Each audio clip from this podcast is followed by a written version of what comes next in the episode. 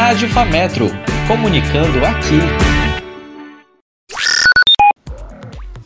Olá, caro ouvinte fiel. Seja bem-vindo à 27ª edição da Rádio Fametro.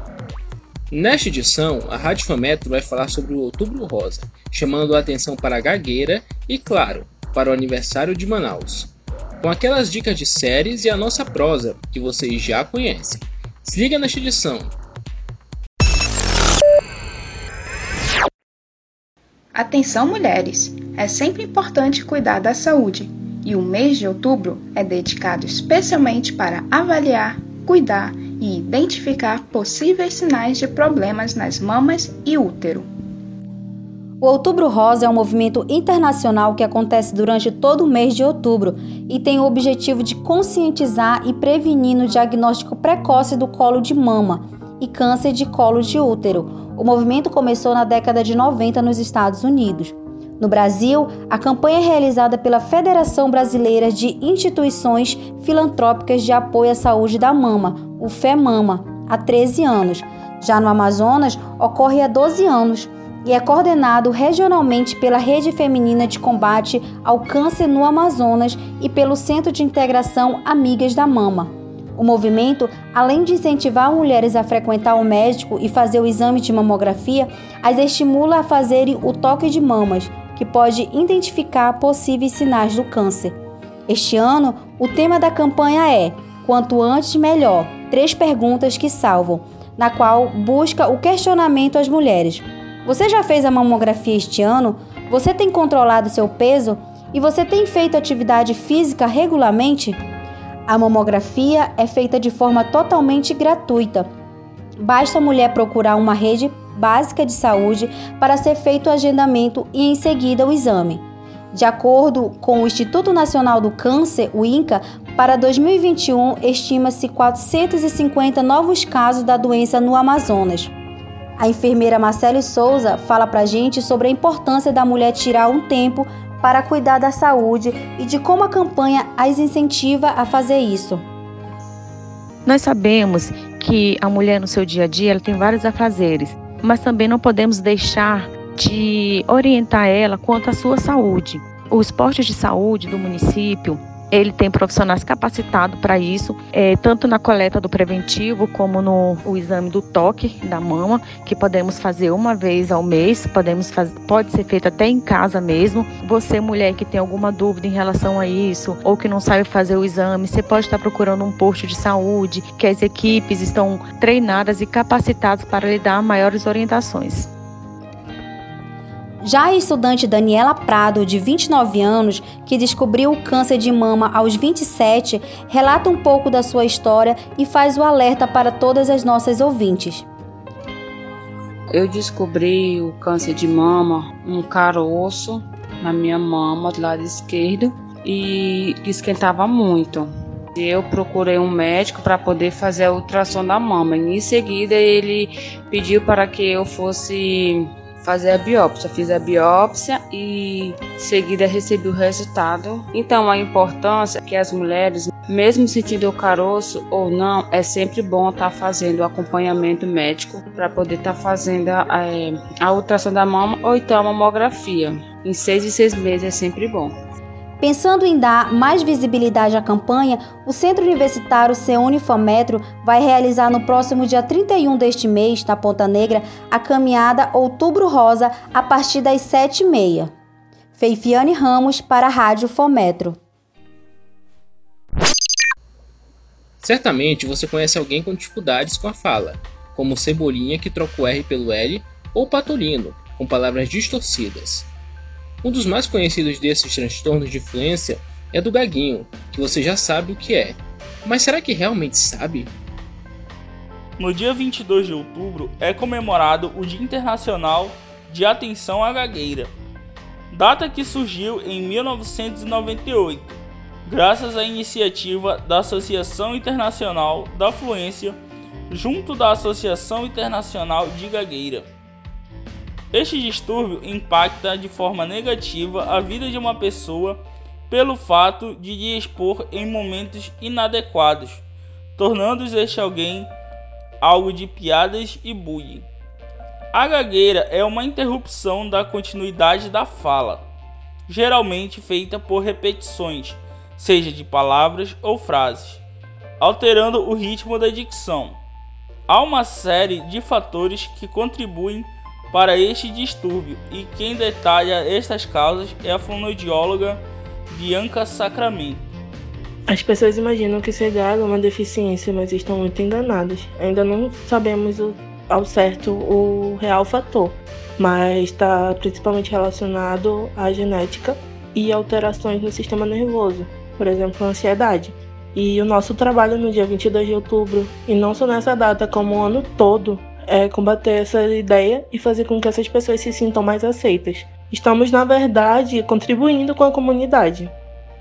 O objetivo é contribuir na mudança de atitudes discriminatórias em relação a pessoas que gaguejam, além de mostrar que há tratamento e oportunidades, mesmo que seja dificultosa esta ação.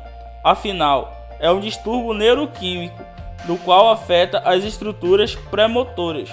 O aluno Paulo Rodrigo relata sua experiência, a melhoria obtida através de tratamento.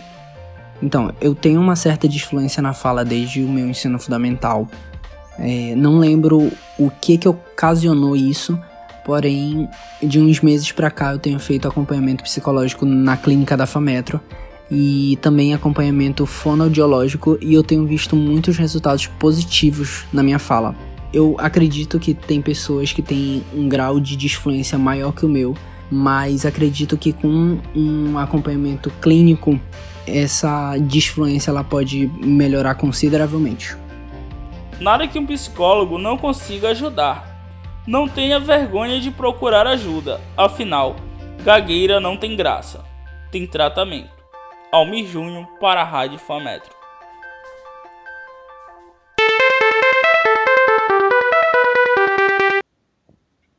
O parabéns de hoje vai para a nossa cidade amada, nosso ciúme, a belíssima Manaus.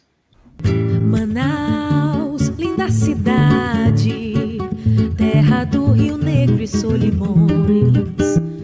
Em 352 anos de histórias cruzadas entre seu povo e sua natureza, essa cidade encantou o mundo inteiro.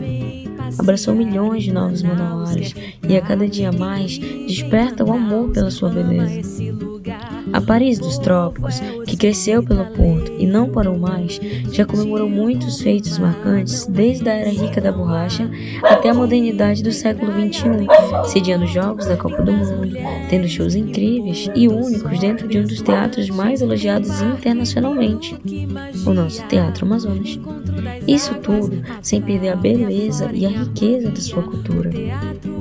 Por sua grandeza nas pesquisas de fora do país, a cidade acabou ganhando vários visitantes, pesquisadores e empresários como novos moradores, por sua diversidade natural, tanto em comidas típicas, por apresentar uma variedade maior em lugares que servem todas as especiarias amazonenses, quanto nos aspectos climáticos. Para alguns nativos pode parecer loucura, mas muitos estrangeiros e brasileiros de outros estados se identificam bastante com o clima quente e fervoroso da cidade. Sua potência no polo industrial, o ecossistema e a hospitalidade do povo acabam ganhando o coração de qualquer um.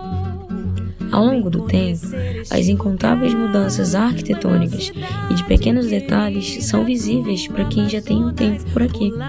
Mas o amor pela cidade não muda nunca para comemorar essa data, eventos serão realizados em pontos da cidade para agradar todos os públicos, como a Ponte do Rio Negro, que sediará a caminhada Rosa pela Vida, o Sambódromo, com shows do dia 22 ao dia 24 e muito mais.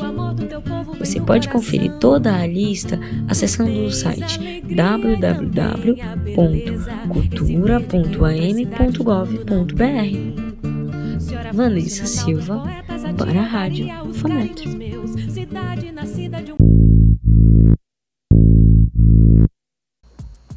Com o estrondoso sucesso de Round 6 pelo mundo, já ficou bem claro que produções coreanas estão ganhando mais espaço no gosto das pessoas. E como a Netflix não é boba, aproveitando toda essa aclamação, ela nos traz My Name, a sua nova aposta no mundinho dos doramas. Quem não ama uma personagem feminina, forte e cheia de atitude, não é mesmo? Pois é, em My Name você encontra isso e muito mais. Nessa trama, o telespectador é inserido no mundo de Diu, uma jovem de 17 anos que sofre bullying na escola e sempre tem policiais lhe rondando em busca de notícias sobre o seu pai mafioso, Dong Hun. Desde aí você se vê acompanhando a rotina da garota que de início parece não avançar, esperando por algum sinal de seu pai. E é aí que tudo começa. Dong Hun é morto sem nenhuma piedade por uma pessoa misteriosa, onde sua filha foi incapaz de ajudá-lo, iniciando assim a sua busca por vingança. Para ter êxito no seu objetivo, ela vai atrás do chefe de uma organização criminosa para pedir ajuda. Porém, como nada é de graça, depois de se ver inserida, o grupo de U tem que se infiltrar na polícia para passar informações à máfia. No desenrolar da história, com uma pegada policial cheia de ação, suspense, drama e muitas reviravoltas, My Name vem com o objetivo de prender do início ao fim, com performances mais que perfeitas do elenco para te mostrar que a vingança não tem nome. Maicon Barradas para a Rádio Fametro. Os grandes vendem, as massas devem comprar o plástico para sacolar, transportar. Devia ser dada, devia ser vendida? Está cara ou dada? Todos procuram ter razão, mas não possuem orientação. Se autograduar em direito, no moral direito de dizer o certo ou o que é roubado. Mas quanto vale o nosso meio ambiente? Estamos paralisados, vedados, gagos, à real realidade de um sistema que pode adiar ou antecipar o fim, ou recomeçar. Em um mês de rosa, algodão, outubro, outono, lembramos da importância da saúde feminina dos seios que nutrem toda uma geração, que acalenta a testa da sua criação. Natureza, sacolas, saúde, todos estão interligados em uma única vertente: o direito à vida da natureza e o autocuidado com quem nos zelou, cuidou e preveniu. Hashtag conscientização. Paulo Lemos, para a Rádio Fametro. Esse foi mais um boletim da Rádio Fametro. As reportagens foram de Feifiane Ramos, Letícia Santos, Maria Luísa e Júlia Maria. Apresentação: Júlia Maria. E Vinícius Faria. Roteiro geral: Luísa Cristina. Edição geral: Vinícius Faria. Enquanto isso, não deixe de nos acompanhar pelas redes sociais arroba Jornalismo Fametro e nosso portal Postagem no portal Comunica e nos tocadores de podcast Maicon Barradas. O Boletim Rádio Fametro é uma realização da Agência Comunica do curso de jornalismo CEUNI Fametro. Coordenação e a direção geral são da professora Leila Runise, coordenadora do curso de jornalismo do CEUNI Fametro. O boletim de hoje fica por aqui. Obrigado pela sua companhia e até a próxima semana.